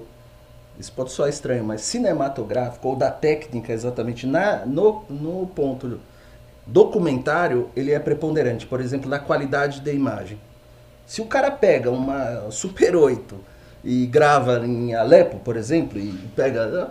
De repente, para um documentário, isso teria É isso, uma questão muito mais valorosa do que necessariamente O cara que gravou câmera. ali, sei lá, o ditador sendo morto na É. cara dele, uma imagem ultra espetacular que ninguém podia ter. Isso. É, eu também. E eu aí a também minha, que faz a, minha questão, a questão que fica e que a gente levantou é, o da Petra é um documentário? Assim, eu... Não, é um documentário. Não sei. Não, porque assim, o encaixe de gênero é um documentário. não, existe E- um é o quê? incentivo do, do, de um aparato estatal para produzir o material. Daqui a pouco propaganda de governo vai ser Ah, eu documentário. entendi o que você está dizendo. Porque, É, assim, a fonte dela, o acesso que ela teve, aquilo pra mim não soa como documentário. E foi produzido em cima de um roteiro, uma narrativa, um encaixe, etc. Claro, todo documentário vai ter esse, esse, esse fio. Mas ali ele falou, ó, encomendaram isso pra ela e falaram assim, ó, grava aqui que depois a gente vai usar isso aqui como material pra narrar que foi um golpe. Pô, Ah. Desculpa, é, assim, então eu vou, eu vou contratar então um cara pra filmar minha vida aqui. Ó, você conta a minha vida do jeito que você quer, vai virar um documentário. Isso é documentário? Não sei. É. É, eu Tem não outra questão também que a Petra também preparou o filme dela bastante pro, pro exterior, né? Ela fez Foi. narração em inglês também, tudo. em- Tem um filme dela, versão em inglês, que é realmente 100% em inglês, sabe? Isso ajuda Uhum. bastante na... pra chegar É, lá. isso, isso é uma diferença. Eu, eu estava né? em um dia no congresso em que a equipe dela estava lá e realmente a equipe é Pesado, né? o negócio era. É forte, né? Sim, o orçamento dela... é- Mas eu não tive acesso ao assim, orçamento, apesar mas... de tudo isso que você falou, Fred, tudo, assim, pra mim, como espectador, sem nenhum viés ideológico, pra mim, vendo assim na tela, eu vendo na tela. Eu, como não- assim, eu não sou técnico, eu não tenho a capacidade de distinguir isso aí vendo. Sim. Pelo que eu vi, eu achei o documentário de vocês melhor, Ah, ó, porque o dela ficou não, muito isso- arrastado, com aquela vozinha. Não, isso eu concordo. Eu con- Mostrando muito a mãe Concordo. dela, É, tem- toda hora a mãe dela aparecia lá. Tem o que a mãe dela diversos, tinha a ver, pô. tem diversos filmes que já ganharam Oscar que são bem arrastados, vai, Ricardo. Tá bom, tá. Então o da Petra, ó, é o seguinte, o da Petra é muito superior ao documentário desse cara. O documentário desse cara é uma bosta. É. O da Petra é melhor e merece um Mas Oscar. Eu só tô o falando que o Oscar já não, não seleciona o melhor filme faz tempo já. O, é- é, o- o entendi. Fred e o Alexandre me deram um presente, não, não posso falar aqui o que foi, mas me deram um presente quando eu vim aqui e disseram, você assistiu o documentário? Eu falei, não. Aí eu pedi um acesso gratuito, eles não, não me deram, tive que pagar, Ué, lógico. É, é, paguei esse aqui funcionou. e fui assistir. Muito contra gosto porque eu tive que pagar. Ué, tu acha que foi de graça fazer o filme? Não, não, então, mas eu achei que eu ia ganhar. Cara, mas eu gostei. merece amor esse bicho. É, eu gostei. Ele vai tomar banho de Nutella comigo. Eu gostei Eu gosto do- no final do, do documentário, achei realmente melhor do que o do, do Assim, eu me emocionei mais. Uhum. Sim. Sabe aquela coisa do arrepio? Que, que não, não sou um cara técnico, é do arrepio, mas você assistir um filme e fala, cara, que filme, né? Que coisa legal, dá aquele impacto. Eu tentei assistir o, o, o da Pietra, é, assim, também, pra ver se eu sentia, é, mesmo sabendo que tudo aquilo ali é maior ficcional. Mas, cara, não, É, não- era chato. é, não pegou. É, eu é, também achei. Eu fiquei mais de uma hora ali com uma coisa chata, que fala assim, puta, não acaba isso aqui. Aí já do MBL achei legal, me- me- mesmo sabendo com essa deficiência de câmera. Ah, eu achei que ficou legal, ficou um punch achei, legal. também achei. Vamos pro próximo Pimba? Vamos, vamos. Ainda tivemos tem? aqui. Tem Temos, pimba? temos, temos. Então é, tivemos mais um pimbaço, inclusive, do Jonathan. Ele doou 50 reais. Ele falou o seguinte: Bolsonaro colocar o André Mendonça no STF será a coisa mais ridícula do mundo. Precisamos da ajuda de vocês para pressionar e colocar o Moro no STF. Eu Se discordo, deixarmos o Bolsonaro discordo. cagar, isso aí ferrou. Imagina mais um Toffoli no STF, Alan, meu Deus. É aí. É esse é a Olha justificativa, só, nós é a- temos aqui uma situação engraçada, porque o Pimbeiro meteu o pau no André Mendonça e os nossos dois comentaristas da bancada estão discordando eu acho- fortemente. Não, eu rapidinho, o Fred já deu a resposta. Como deu essa? Ele falou Eu não, eu não mais não, um isso, isso faz, faz parte do, do Pimba, não Pimba, foi eu um não. Toffoli. Isso. Faz parte do Pimba. Então, então é, é- já tá aí a resposta. Se já tem um Toffoli lá no STF, não vai ser a coisa mais absurda, não vai ser a coisa mais estranha. Mas o André Mendonça é comparável ao Toffoli? Eu acho ele mais capacitado é, do que o Toffoli. Eu te falei isso aqui, né? Falou, falou, falou. Eu Eu falei, tenho eu, eu falei que eu não então dê falaria- a sua opinião jurídica. Dê a Eu sua opinião, eu ser franco. eu- eu não- seria é o Gilmar quer Mendes ali na, na, Não, na eu, eu equivalência, talvez. seguinte, é... Agora a audiência tá caindo, pessoal. Eu tô vendo aqui, 537. Não caiam não, fiquem aí. Se vocês quiserem outro assunto, falem. Acho que é o Doc. Hã? É, o Doc o pessoal não gostou muito. Ele ficou também batendo no Doc dele mesmo, pô. É. O André Mendonça não é um cara desqualificado. O Toffoli, sim. Eu tô falando juridicamente, não tô falando aqui de forma. Não tô falando da pessoa. É, ele não tem uma qualificação técnica, o Toffoli, como tem o André Mendonça. O André Mendonça, para mim, não é um absurdo estar no, no STF juridicamente. Ah, é um absurdo, não tem competência. Claro que ele tem. Daria boas decisões, etc e tal. Mas o ponto é que gostaríamos de ver o Sérgio Moro. Se a gente pegar aqui numa os juristas brasileiros, tem uma série de bons Tem. juristas, eu não estou falando de espectro político, que tem totais assim, tem todas, re- reúne todas as condições para estar no STF. Não, E o, e o- e o- e o próprio André Mendonça, você pegar o currículo dele, por exemplo, hoje ele é o AGU.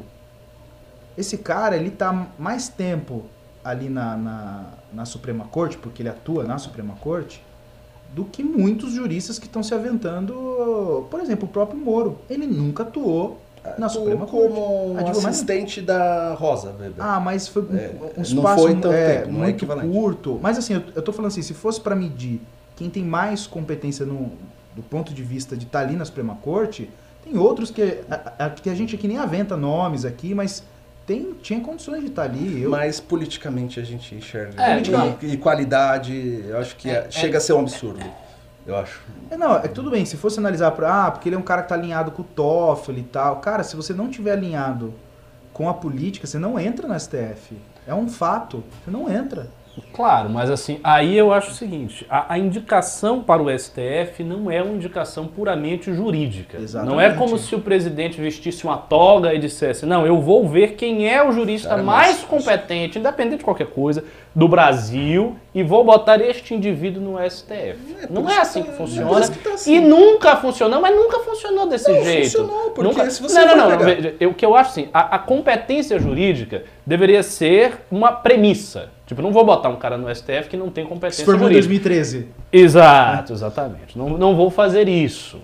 Então, a competência jurídica é uma premissa, mas não é um Ok. único critério. Sim. Existe um critério também Mas da não quer- conveniência política, do sentido Mas a conveniência político. política não necessariamente ela é, tá, é O quê? um fator negativo. Não, não O problema dizendo, é eu não eles dizendo que é negativo, não. Eu não termos. dizendo que é negativo. É, o o que eu estou falando é o é- seguinte, que a indicação do Sérgio Moro, a despeito dessas, da carência deles ter né, sustentado lá na, na corte e tudo mais, a indicação dele faz sentido do ponto de vista político total. Sim, concordo. Então, assim, fugir disso aí é uma coisa que não cabe. Caberia assim, se o Sérgio Moro não tivesse competência, Perfeito. fosse é, um juiz in- inexperiente, Não, fosse um a- cara que chegou agora e explodiu nas mídias. Não, e acho ele mais capaz que é. o André Mendonça, tá? Então. que fique claro. Então, assim, a, a pressão para a indicação do Moro vai ser muito grande. O MBL, não sei se o. MBL vai fazer exatamente uma campanha, que não é bem o perfil do MBL fazer campanha por pessoas e ficar com essa ah, Moro, Moro, Moro, essa coisa meio é, VPR, com todo respeito ao trabalho deles. Mas essa campanha vai ocorrer naturalmente. As pessoas, quando o Bolsonaro estiver em vias de indicar, as pessoas vão pressioná-lo. Isso já vai ocorrer. E eu acho que se o Moro estiver no governo e quiser ser do STF, eu não acho que o Bolsonaro não vai colocá-lo. Eu acho que o Bolsonaro vai colocá-lo no STF, sim.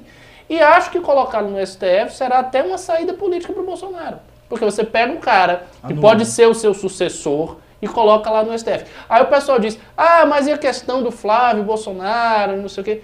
Mas assim, é um voto. Voto vencido. Não é? É voto vencido. É um voto lá entre mais 10 votos. Então não é um Moro que chega lá e ele vai decidir tudo. Ele não vai decidir tudo. Ele vai ser apenas um ministro entre tantos outros.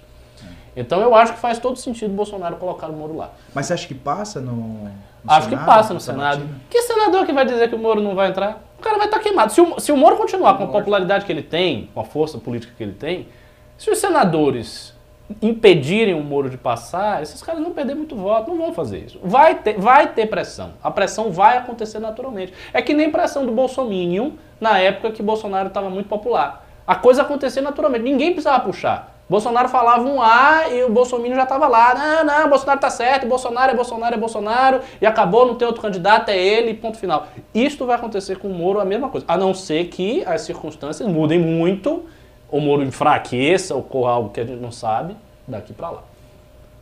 Tem mais pimba? Temos, temos sim. É, temos aqui o André, Mo Andrei Moroni, do ou 790. Professor Cabum, melhor apresentador. Hashtag patadasfred. Não sei o que eles valeu, referem. valeu. Acho que ele está meio louco. Tem uma ML. Tem uma ML doou 5 dólares. Ela falou o que acham do UBI, Universal Basic Income, e do trabalho garantido. Boas alternativas em caso de automação? Não conheço. Eu vou confessar a minha profunda ignorância em relação a isso aí. Não conheço. Vocês conhecem? Sabem da formulação? Ó, você pegou a gente, hein? Pegou, tá é todo muito- mundo aqui ignorante. Agora, tem Faça um- outro pimba, é. explique. Aí a gente Mas tem talvez um negócio interessante que me deixa intrigado até hoje. Você citou a Constituição e tem uma das garantias dos trabalhadores lá, que é a proteção contra a automação, que poderia ser interpretada como contra acidentes. Mas muitos dos comentaristas colocam como a proteção contra o desemprego. Pela Pela automação. automação. Mas isso é ludismo. né? É, não, você já Mas tá, tá lá, é, não, sim, não mas já É, tá, muito mas é- louco pra ver, Mas já, beleza. é, doutrinariamente já é pacificado Já, que, é, que, não é, que claro. contra acidente. Não, É, não é teria muito nem legal. sentido. É. Tipo, ó, o Não, cara não tem. pode automatizar a é, sua impedir. fábrica. É, o que porque seria implementar políticas é para compensar ou nos acordos de negociação coletiva, Sim. né? Mas é muito louco, tá? Pô, o cara tá dizendo, caralho, essa ignorância aí foi foda. É, acontece, né? A gente não sabe de tudo, não. A gente É, eles- é? muito né? ignorante. É, eu ponho aqui e em 5 segundos eu, eu, eu coloco, eu vou É, elaborar a uma- diferença entre Ah. um professor e aluno são 5 minutos. Ó, né? eu vou, vou tentar É, ajudar é aqui, ó. É, o Thiago Lani comentou aqui: Basic Income é um esquema socialista que diz como a inteligência artificial vai roubar muitos empregos, o governo terá que dar uma grana para os desempregados. Ah, é a tese aí que o Renan... É, o, o Renan advoga isso aí, ele acha que é o que vai acontecer. É, não sei. Depende. Se, se essas novas oportunidades de trabalho forem surgir com demandas que a gente ainda nem visualiza, talvez esse problema não se coloque. Né? Porque eu acho que o pressuposto desse problema é não ter essas demandas. E daí você forçar as pessoas numa situação de desemprego em que não há jeito, porque está tudo automatizado. Se as pessoas pe- voltarem depois. Ah, naquela live não fica, né? Mas quem pegou no- naquele comentário que eu disse, cuidado com os dados, achando que não ter emprego implica dizer que a economia está ruim, né? e dizer que ter emprego significa que a pessoa tem dinheiro no bolso, pode levar essa falsa impressão. Ah, então se a gente tiver uma, sei lá, um colapso nas relações de emprego, vamos precisar do Estado para financiar. Não. Talvez as pessoas optaram por serem autônomas. Porque, aqui, não vou aqui me, me estender, mas na, no meu mestrado, quando eu fiz a minha dissertação, eu cheguei a um dado momento que eu buguei quando eu estava escrevendo, porque eu falei, cara, eu acho. Porque eu fui fazer uma pesquisa de campo. Cara, eu acho que a galera não quer mais. Era sobre flex- flexibilização do horário de trabalho. A galera não quer mais vir pro trabalho. Quer trabalhar de casa, quer trabalhar num outro ambiente. Eu não que é- sei. Assim, era, era, era de uma forma. Cara, eu comecei. Eu, eu fui em. É que eu não posso aqui falar, mas eu fui em, em seis empresas é, multinacionais e eu fui no RH e conversei com os diretores e eu perguntei assim, cara, qual é a, a sua principal demanda aqui? Ele fala, horário flexível. Work. Eu falei assim, é, eu falei assim, como assim? Quer dizer, horário flexível? Eu não tô falando de turno ininterrupto. Em outro, não, não. Eu vou para a empresa quando eu quiser, a hora que eu quiser, desde que eu cumpra a meta. o meu trabalho, o meu trabalho. pacote e tal. Exatamente. Então ele falou assim, é a maior demanda que eu tenho aqui. Não, é, faz todo sentido, até porque a nossa vida é, é bem. Isso eu tô falando há quase oito anos atrás. Só né? que eu acho que isso se aplica a partir de um certo nível de classe econômica. Eu acho que isso é Eu- eu, próprio pensei da isso, classe cara. média. Eu pensei isso, não minha- é? não era. É, eles estavam falando ali do, claro, tem as certas atividades que não dá para ser feito em outro lugar. Ah. Mas por- eu, eu vou aqui falar de uma, de uma empresa, não vou dar um nome, mas vou falar o segmento, uma companhia aérea. Eu fui numa companhia aérea grande, tá ainda tá é uma das maiores no Brasil, e eu fui na companhia aérea e conversei. E o cara disse assim, cara, eu tenho atendente de que, que a gente chama de, de funcionários em solo, os aeroviários, que o atendente tá ali te atendendo na, na no balcão, quer trabalhar de casa. Não, sim, sim, isso Então, é assim, lógico, porque ela vai fazer a mesma coisa na casa dela. horário, isso não, é com a mesma, e ela se dis- e ela tinha ali a disposição de ganhar menos. Ela dizia: "Não, eu, eu ganho, eu quero ganhar menos porque o trajeto, claro, vai entrar nessa coisa de tempo, qual, Tempo, quanto, gasto, custa seu tempo. isso. Isso tem uma longa doutrina no direito do trabalho para dizer quanto custa o tempo de uma pessoa. Para alguns é algo muito caro, por exemplo, para mim. Deslocamento é muito ruim. Dar aula online é muito melhor do que você ir numa universidade, por exemplo, gastar duas horas. Pra... Então eu cheguei à conclusão, e eu tinha esse pensamento, falei, não, isso aí é para uma casta, é para uma galera. Não!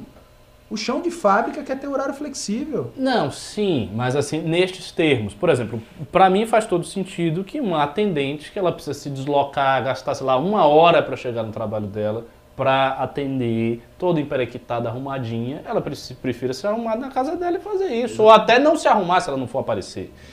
Isso, isso faz sentido. O que eu acho que não faz sentido, por exemplo, são todos esses eh, ditos empreendedores que são Uber, o cara do, do, do- do Uber Eats, não sei o quê. Mas- ah, mas, mas veja, escolha, inclusive. mas entenda. Mas, prefere mas, quatro- assim, eu conheço muitos motoristas de Uber, conheço essas pessoas.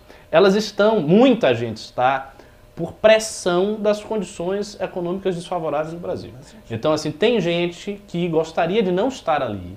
E que fala, não, eu tô aqui porque eu tô aqui, Mas, que é a Ricardo, vida. se você pegar um Aí é trabalhador com mais de três meses no mesmo emprego, Ah. porque hoje a lógica na relação de trabalho, um contrato hoje não dura oito meses.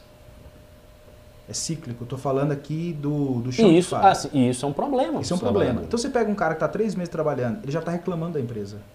Então a insatisfação, até no emprego, que eu- no carteira assinada a gente vai dizer, ah, o cara está mais estável, numa empresa boa, você vai falar, tem uma série de benefícios, auxílios, o cara vai reclamar. É. A- a- Hum. o que, e se você aumentar o salário, eu conversei com algum- algumas pessoas de RH, eles dizem assim, cara, não é só aumentar salário, que isso daí tem um impacto nos primeiros dois meses. E depois aí o cara tá Qual era a demanda mais importante? Horário. Horário. Horário. Horário. Tanto é que depois eu foquei nisso na, na minha dissertação, eu fiquei muito focado exatamente nessa, nessa questão de flexibilizar o horário como aumento de produtividade, um estímulo para o trabalhador. E eu comecei a perceber que tinha uns que preferiam ganhar menos e ficar em casa. Sim, mas eles preferiam flexibilizar o horário com uma certa estabilidade. Tipo, Não, flexibiliza o horário, mas com um- alguma garantia de que ele vai continuar naquele emprego não durante tem um garantia tempo. na iniciativa Não, mas eu né? sei. Mas se o cara pudesse escolher, digamos assim, no mundo ideal, ele preferiria flexibilizar com garantia. É. A perda de garantia é um problema. Eu não vou ser desonesto com você, porque essa não- é- esse dado não entrou na minha pesquisa, porque esse dado, aliás, nem entra numa pesquisa de direito do trabalho. Sabe Uhum. por quê? Porque como não há, porque existem pouquíssimos casos de estabilidade, aliás, estabilidade uma só. O resto são as garantias de emprego. Sim, sim, São, sim. então são bem poucas. É, são casos muito específicos. Então, esse dado não entrou. Mas certamente, se eu perguntasse para um cara, você quer a garantia de nunca mais ser mandado embora? Talvez ele, vai, ele, ele diria, não, eu quero ficar no trabalho, eu trabalho lá na Constituição. E eu escolher quando é que eu saio. e- É, talvez Lógico. essa escolha mudaria. Então não vou ser desonesto. Não entrou esse, fa esse, esse dado no meu estudo porque ele não existe na legislação brasileira, salvo por acordo ou convenção coletiva. Mas o fato é, é, no ordenamento que nós temos hoje, a galera quer trabalhar com esse conforto da casa. Sim, isso é, né? verdade. E isso daí independe de, do cara ser. Aliás, eu acho E que as até- pessoas estão ficando mais caseiras também. Eu sou cara tipo, a- a- a- a- a- Existe uma introversão urbana. Estou formulando aqui essa expressão agora. Tipo, ao invés de sair para fazer as coisas, as pessoas estão ficando dentro. Porque tudo está dentro. Então você tem a Netflix, que é um cinema dentro da sua casa. Exatamente. Você tem o Tinder, aplicativo de paquera, você não precisa ir pra balada, para lugar nenhum. Você vai ali, é, já vai, já sai e acabou. Pode fazer piada Você- aqui? Claro, é pra Inclusive, fazer Ele piada. é um consultor de Tinder. A gente descobriu isso Eu ontem. me casei por causa tem do um Tinder. Xvideo, né? Tem o Xvideos, Não. que inclusive estão dizendo que você vai participar da banheira de Nutella. Nutella tem um pimba vai- sobre vai- isso. Tem um Tem Pois é, então assim, tem muita coisa dentro de casa. Então as pessoas não têm mais esse, esse espaço, tá perdendo, tá se, se evaporando o espaço de sociabilidade fora da casa. Eu acho isso ruim, não, não acho isso bom não. Eu acho que para a civilização isso é bem ruim, porque gera um insulamento psicológico. São as pessoas dentro dos seus universos caseiros e que vão da casa do outro e tal. Ruim para política também, porque perde aquela ideia de espaço compartilhado. Tem várias consequências delicadas. Ô, aí. Ricardo, a Thelma doou mais 10 dólares agora. Ela falou assim: ó, é boa ideia refletir sobre automação e UBI. UBI que seria eh, Basic Income. lá. Aham. Algumas, alguns trabalhos hoje ainda só existem para evitar o welfare. Trabalho garantido é um tipo de trabalho para Sísifo. Denigre a autoestima do trabalhador. É, é. Mais ou menos, né? Mais ou menos. Mas aí você tem que perguntar o que, que o trabalhador quer. Exatamente. Você é a garantia do trabalho, vai ser a autoestima dele. Até porque, Thelma, tem um detalhe, ele pode realizar a sua autoestima em outras áreas. É, não precisa Você necessariamente diz, ah, eu trabalho. tenho trabalho garantido, ah, de boa, mas eu realizo a autoestima, sei lá, você é um cara cara bonito, você é um É, cara pega um assim, cara- você é um cara Pega sábio. um cara concursado, o cara passa É. um tempo, É, de o repente ele concurso, já, de é, certo modo. ele já não tá ali mais feliz no, no trabalho, mas não tem o que fazer, vai se realizar em outra coisa. Isso, e tá ganhando. Se, Ali- se for um concurso bom, o cara tá bo- botando 25 mil no bolso É, aí e outra, mês. a vida não pode se resumir em uma coisa só, em É. uma virtude, né? O trabalho. né? Você tem outras coisas, sei lá, cara, vai ver o X-Video. Mas assim, perde a dinâmica, né? Bom, sobre, o, sobre o Xvideos, o Leonardo tem um pimba sobre isso. Guarizo Barbosa, ele doou 5 reais. Rap na banheira de, de Nutella seria um sucesso no YouTube.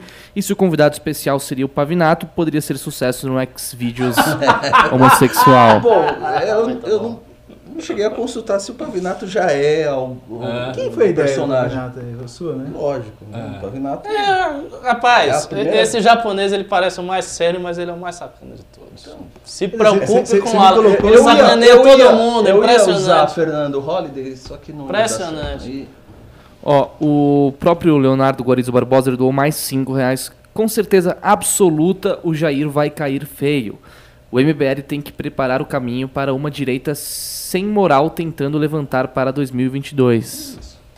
É, assim, não, não tenho essa certeza toda que Ah, você tem que o Jair vai cair feio, não. Eu acho que o Bolsonaro ele conseguiu achar entre todos os seus, enfim, todas as dificuldades do governo, as suas declarações polêmicas e tal, ele conseguiu achar uma certa estabilidade aí com esse apoio de 30%, 30% cá e 30% lá. Será que isso vai se deslocar muito nesse próximo ano? Talvez não, talvez fique se deslocando um pouco. Vai depender muito do resultado da economia e tal. As pessoas, por exemplo, conversando com as pessoas, eu vejo isso. As pessoas não acham, em geral, que o governo está uma bosta, está tétrico. Elas acham que está aí. Tipo, tá aí, tá estagnado. Os que não são nem apoiadores, nem odeiam o Bolsonaro por motivos ideológicos. Em geral, esse pessoal mais pragmático acha que o governo está mais ou menos, que as coisas estão aí funcionando. Não é aquela sensação que a gente tinha na época da Dilma, que as pessoas tinham, que tudo estava muito ruim. Porque houve uma crise muito aguda ali. Então, como estava rolando a crise, as pessoas disseram, não, tudo está muito ruim, a minha vida está uma merda, eu perdi um emprego, tá? Não está rolando isso. Não rolando isso, talvez o Bolsonaro perdure até lá e talvez ele vá para o segundo turno com o PT e vai empurrar a direita toda a apoiá-lo, porque não vai dar, não vai ter jeito. Então, assim, tem muitas opções que não incluem a queda vertiginosa do Bolsonaro. E se isso acontecer, eu tenho para mim o seguinte: eu acho que se o Bolsonaro cair de forma muito drástica, isso é ruim para a direita, por mais que a direita tente ser independente e se afastar dele. Porque eu acho que esse, esse grosso do eleitorado que votou no Jair, se ele fizer um governo muito ruim e cair e perder essas pessoas todas, eu acho que essas pessoas vão ficar desiludidas da política em geral. Elas vão partir para uma coisa niilista ou pragmática, elas não vão se engajar. Não é que esse povo todo vai cair agora no colo do MBL ou do Partido Novo, e aí o Amoedo que tinha 2% vai ter 25%. Não acho que isso vai acontecer. Sinceramente, não acho que vai acontecer. O que vocês acham? Olha, é uma situação que está ficando difícil no momento que ele se coloca em confronto com o Moro. Eu acho que esse é um risco que ele assumiu. Ele foi até uma situação limítrofe de testar. Se em algum momento ele, por questões pessoais, familiares, digo, Flávio Bolsonaro, entrar em confronto com Sérgio Moro, ele vai gerar essa ruptura o combate à corrupção e ele defendendo a corrupção. Eu acho que aí você tem a possibilidade de ter um abalo nessa base de 30%. Sei, se for uma coisa assim pra, pra prender o cara, um negócio grave. Não, é, o pessoal vai sentir Pesado. o cheiro do sangue, sabe? É, existe ali muitos grupos de interesse que, se é, verificar essa fragilidade dele, sim, existe a possibilidade. E uma queda, e uma queda seria, do jeito que o Pimbeiro colocou, um negócio retumbante. Né? Ali é de, de ficar isolado. E existe muitas pessoas que não compartilham com nenhum viés ideológico, mas que é, têm apre- apreço pelo Sérgio Moro. Sim. E essas pessoas estão é, tendo uma visão muito negativa do Bolsonaro, no sentido, olha, é, o governo está andando apesar do Bolsonaro. Já está nesse Ah, tem, caminho. tem muita gente que acha. Já está nesse caminho. Então ele está mexendo e, e, assim, onde ele interfere, ele não é mais o cara que está aglutinando o governo, está gerenciando. Não. Onde ele está botando a mão, ele está causando um, estrago. Né? Ele é o Midas ao contrário, é o Sadin, né? Então ele está agora, a única coisa que está funcionando, a economia e segurança, ele vai, pum, mexe na, na segurança. Então esse clima, justamente, ele está atraindo todas as condições para enfrentar uma tempestade. Se vai cair ou não vai cair, acho que depende da denúncia do Flávio Bolsonaro. Isso ainda a gente não, não tem como prever.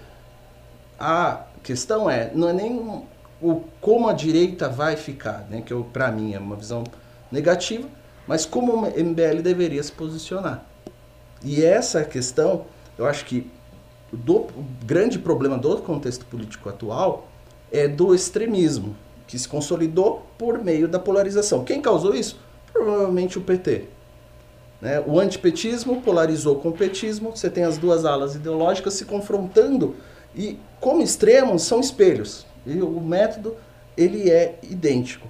Então, acho que começa a surgir uma figura que hoje é antipática na política por uma identificação incorreta, que é o centro.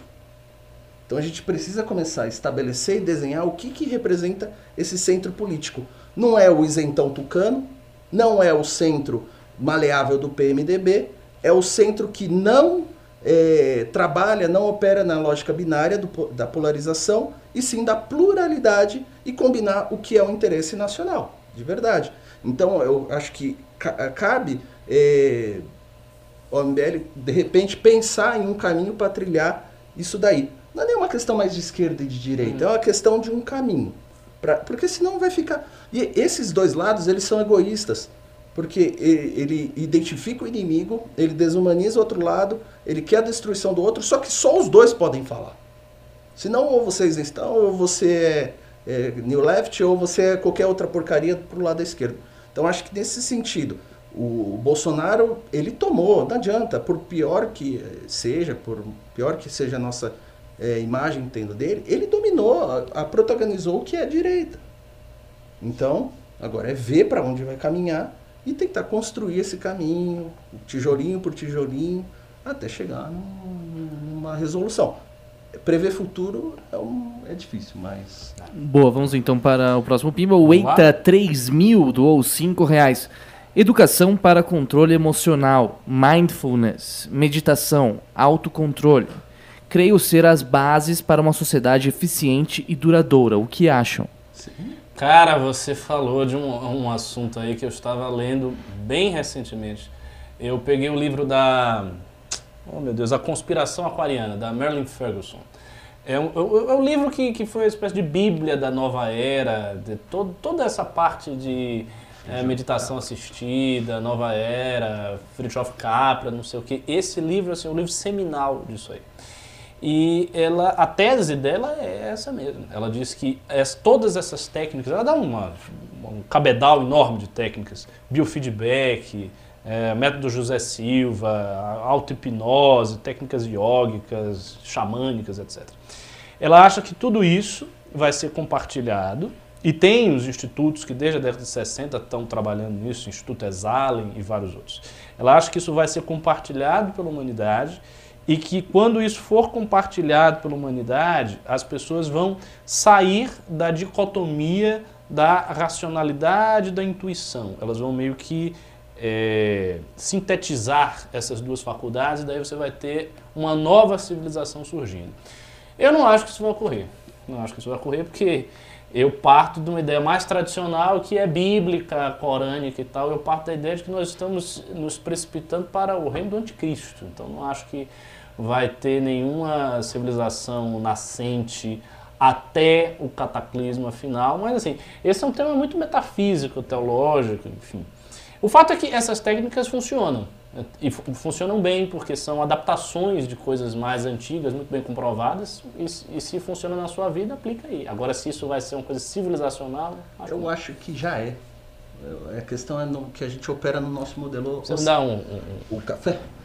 No, no nosso. Não, mas ela está falando explicitamente do Ocidente. Do Ela tá Ocidente? fazendo do Ocidente. Ah, então, perdão. Porque para vai- mim Nova Era é, é uma fraude, é uma farsa. Né? né? Em todas essas concepções é um arremedo daquilo que foi extraído das sociedades antigas ali, principalmente o Japão, né? Não vou puxar a sardinha. Então ali, o que, que acontece? Acho que até mais a Índia do que o Japão, sabe? Tem, o Japão tem esse também. lado, mas é a questão mais espiritualizada a Índia. Né? Eles, aliás, eles bebem em todas as fontes, né, a nova era. Porém, o, a questão civilizacional e japonesa, principalmente, ela tem outras figuras, outros elementos que essas técnicas específicas que eles trazem não estão eh, presentes na nossa sociedade. Desde uma formação de uma mentalidade, os símbolos, a leitura dos símbolos, eh, o gestual, o comportamento, a arte. Então, assim, você precisa dar um passo para trás para construir, e isso vai ser um resultado de- da construção dessa sociedade. Então, não adianta você fazer a simples imitação, né? Então, se você eh, eh, até chegar ao conceito da meditação, você vai ter que entender a profundidade de um pensamento que está ali desde da, da infância, etc, indo para frente. Então, quer dizer, assim, é muito difícil para a gente que caminha, ou, eh, trabalha num- numa programação racionalista, né, tecnicista cada vez mais forte, né, e o lado principal que é o espiritual, que para a gente está atrelado ao modelo cristão católico, né, e sendo que não necessariamente o oriental tem isso, oriental digo japonês, mas ah, a gente perdeu demais isso daí. Então a base civilizacional já está ficando bem enterrada. Por aí.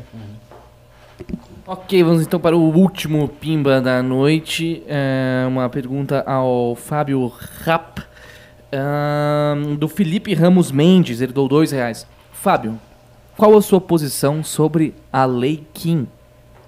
Do abuso? Hã?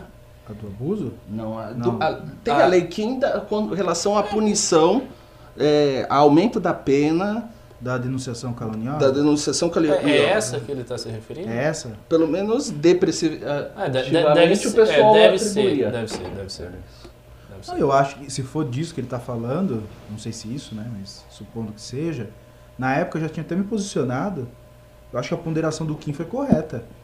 Aliás, ah, não estou dizendo que não foi só ah, eu do direito, várias outras pessoas do direito se posicionaram, porque ali teve uma interpretação errada, o Eduardo Bolsonaro Distorce. é, distorceu, e aí ficou difícil, até porque a militância ali deles é muito forte, e ficou difícil você tentar explicar tecnicamente o que, que ele estava tentando dizer, que aquilo não tinha nada a ver com criminalizar quem estava atuando nas redes sociais. Aí você tinha que entender a figura da denunciação caluniosa, Sim, sim, que nasce no direito penal.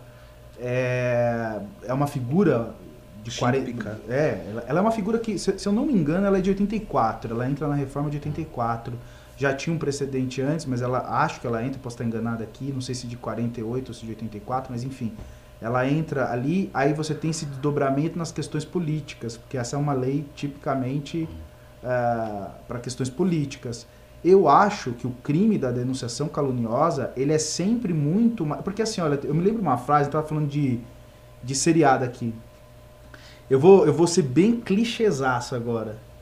O Harvey Specter lá do Suits, Uhum. ele, ele tava, tem uma, uma Que você Um diálogo. assistiu 18 vezes, 18 né? vezes. 18 vezes. Aliás, eu tô 18 vezes. reassistindo Isso é de que é um fã de é verdade. série. Não, e eu tô reassistindo de novo.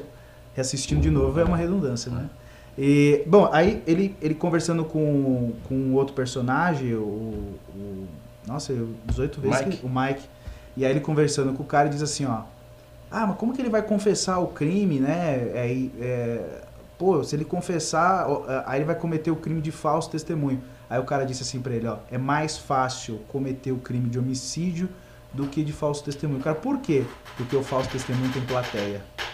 Então a denunciação caluniosa pra mim ela é muito mais perniciosa porque o cara sabe que é mentira. O Sim. cara tem essa Tem, convicção, tá. ele vai ali pra prejudicar. É, é- é O extremamente ânimo- malicioso. É, ele sabe. Então, assim, tem Não que é ter uma que- pena mais severa mesmo para a Hum. denunciação caluniosa se comparado à É calúnia. verdade. É. Agora, você sabe um, um- um crime que eu acho que tem que ter uma pena severíssima? Sempre achei. Sempre que vi as notícias, achava uma barbaridade. Denúncia, denúncia falsa de estupro. Eu Que acho que essa. caracteriza, Eu né? acho que a, tinha Não, que mas dependendo uma- pode ser denunciação caluniosa. Dependendo pode Eu ser. acho que tinha que ter uma pena gravíssima, porque. Você acha que o impacto É, é nossa, o impacto é, às vezes é a destruição da vida do cara, pô.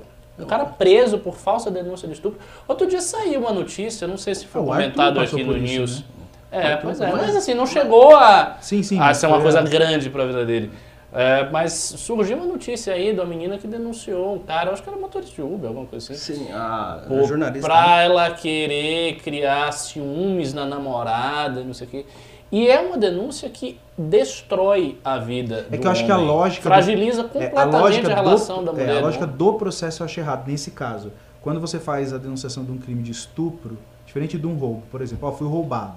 Aí, por exemplo, a autoridade policial vai até o local, verifica, né? Ali ela tem a autonomia de verificar, será que houve, será que foi roubo, né? Que é subtrair coisa ali a móvel para si ou para outro sob grave ameaça, ele vai verificar se houve ou não, etc. O de estupro não. Ele pega, prende o cara e depois É ele vai isso. averiguar. Exatamente. Então, eu acho que o Aprendeu, erro. já foi. é, eu acho que o erro talvez esteja aí. Poderia ter uma melhor, ah, sei lá, adequação para os dias atuais. Mas é bem verdade que aqui não vou fazer aqui o, o ativista identitário, feminista, feminista, etc. É bem verdade que na prática a maioria, isso são estatísticas, não precisam confiar em mim.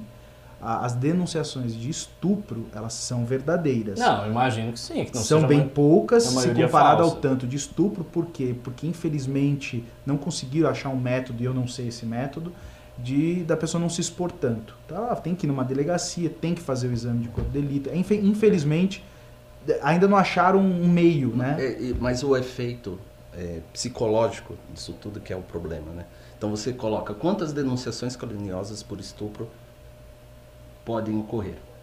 Quantas denunciações de estupro não comprovado é, ocorrem? E é, o número dos estupros são altíssimos no Brasil. É, ah, não, tá, não, são altos. São altos. Agora, você colocar na mente da pessoa que já foi abusada, que ela vai denunciar e ainda corre o risco de ser processada, acusada, é um pouco da lógica da lei de abuso de autoridade. Como assim?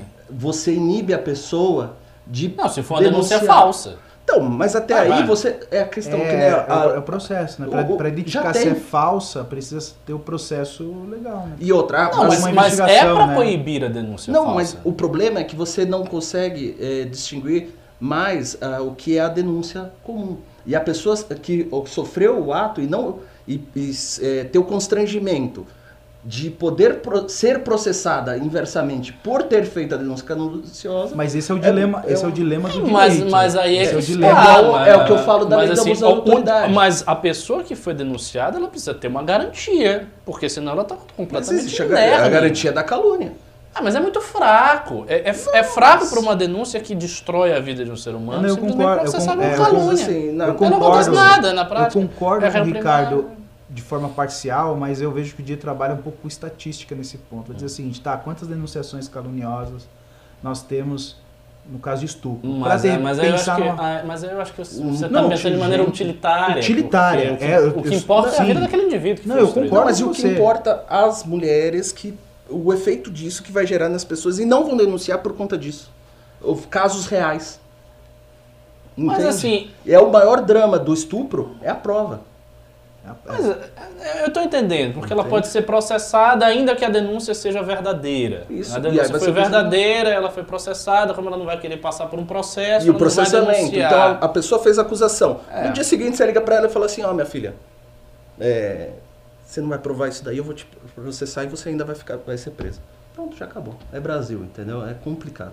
Não, É. eu, eu concordo, assim, eu concordo com vocês dois. É, tem um impasse É, aí. te- tem um impasse aí natural é, na, na prática, mas assim, quem é especialista em direito penal tende a dizer que nesse momento, nesse exato momento, é melhor ainda prestigiar a vítima, né, na vítima, estou dizendo, do, do estupro, porque numa denunciação sim, caluniosa sim, seria sim, sim.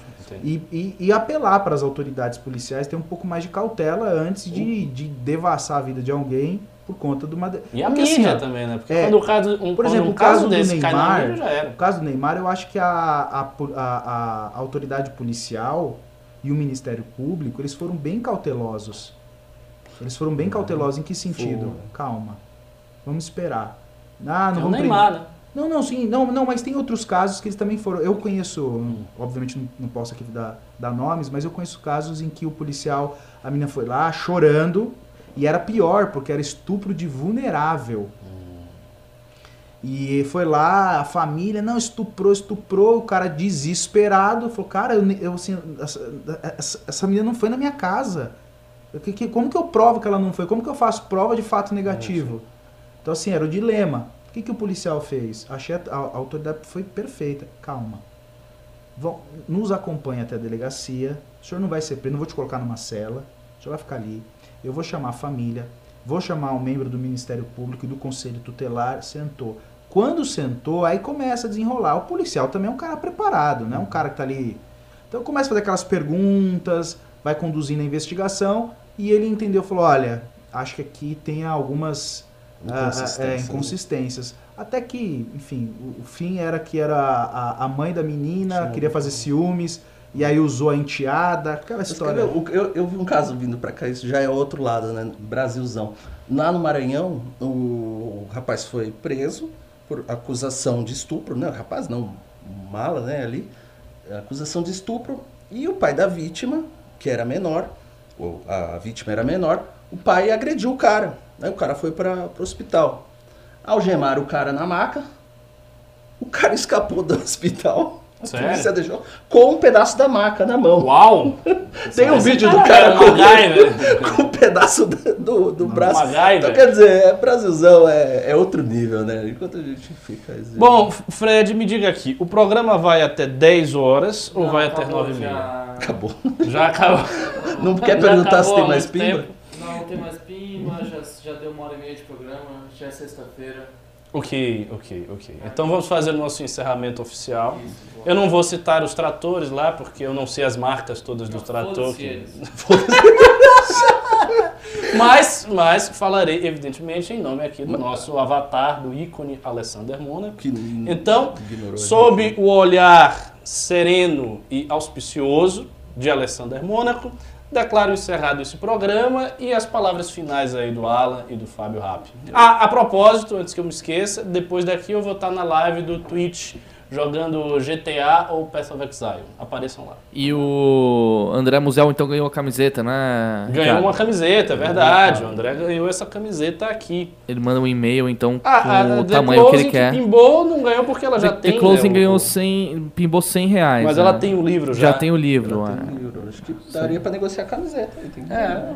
É que, era, é que era um prêmio só, né? Era Era um só, só? só a Poxa. camiseta, né?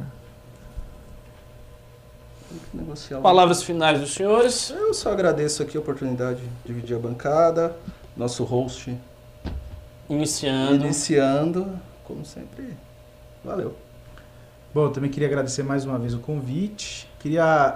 Eu posso mandar um salve? Ó, um salve Claro, você pode mandar. Pessoal de Manaus, em especial da Fametro. Hoje tive uma conversa bem legal. Aí vai sair muitas coisas bacanas desse, desse, dessa aproximação. E, e agradecer aos, às pessoas que contribuíram, né? Oh, é, verdade. As que contribuíram. E é isso aí. É isso aí. Então, até a próxima. Até segunda-feira.